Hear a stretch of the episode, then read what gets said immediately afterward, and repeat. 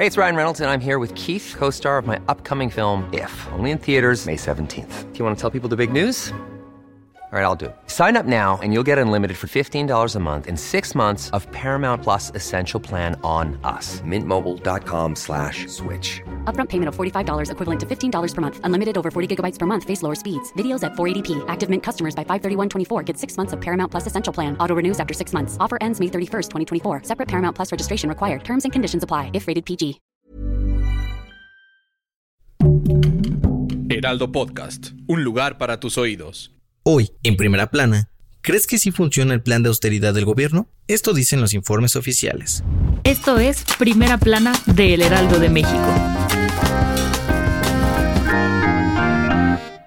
La austeridad de la 4T parece ser realidad, y es que según un informe de la Oficina de la Presidencia de la República, en casi tres años, el gobierno de Andrés Manuel López Obrador ha ahorrado más de 2 mil millones de pesos gracias a los recortes que ha habido en la nómina. Durante la administración de Enrique Peña Nieto, la oficina de la presidencia tenía cerca de 1.400 empleados, pero como AMLO prometió austeridad en su gobierno, se recortaron más de 200 plazas que representaron un ahorro de más de 700 millones de pesos al año. La mayoría de las plazas que desaparecieron fueron administrativas, como jefes de área y directores adjuntos, las cuales significaban un gasto anual de 103 millones de pesos. Además, el gasto del presidente de la República también bajó considerablemente, porque pasó de 5 millones de pesos en el último año de Peña Nieto a solo un millón de pesos en cada año de la actual administración. Con estos cambios, los voceros de López Obrador dijeron que van a buscar seguir fortaleciendo la política de austeridad para reducir la corrupción y los lujos en el gobierno. Con información de Misael Zavala.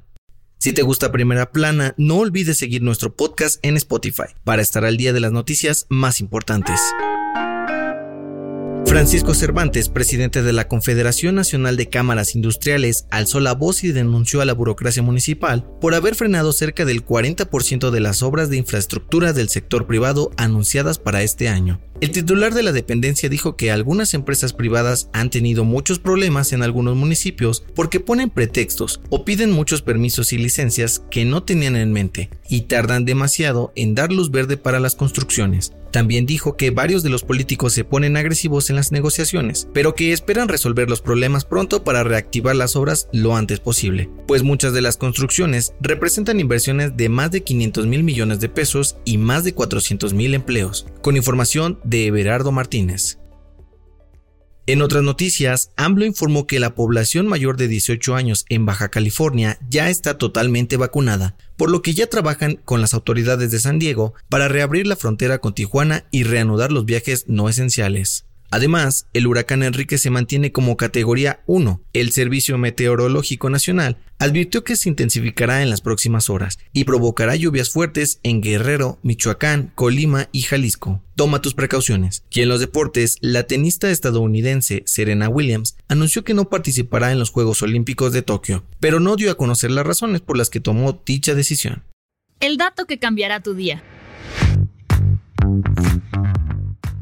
Hoy se celebra el Día del Orgullo LGBT. Hasta antes de que la bandera arcoíris existiera, los colectivos LGBT utilizaban un triángulo rosa el cual era usado durante la Segunda Guerra Mundial para marcar a las personas homosexuales en los campos de concentración. La famosa bandera arcoíris fue creada en San Francisco por el artista y activista Gilbert Baker a finales de los años 70 y se inspiró en la canción Somewhere Over the Rainbow de la cantante norteamericana Judy Garland para darle una nueva identidad a la comunidad. En esta, el rojo representa la vida, el amarillo la luz del sol, el naranja la salud, verde la naturaleza, azul armonía y paz y el violeta el esto fue Primera Plana, un podcast de El Heraldo de México.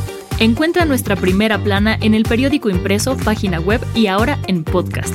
Síguenos en Twitter, arroba Heraldo de México, Instagram, arroba El Heraldo de México y encuéntranos en Facebook y YouTube como El Heraldo de México. Hasta mañana.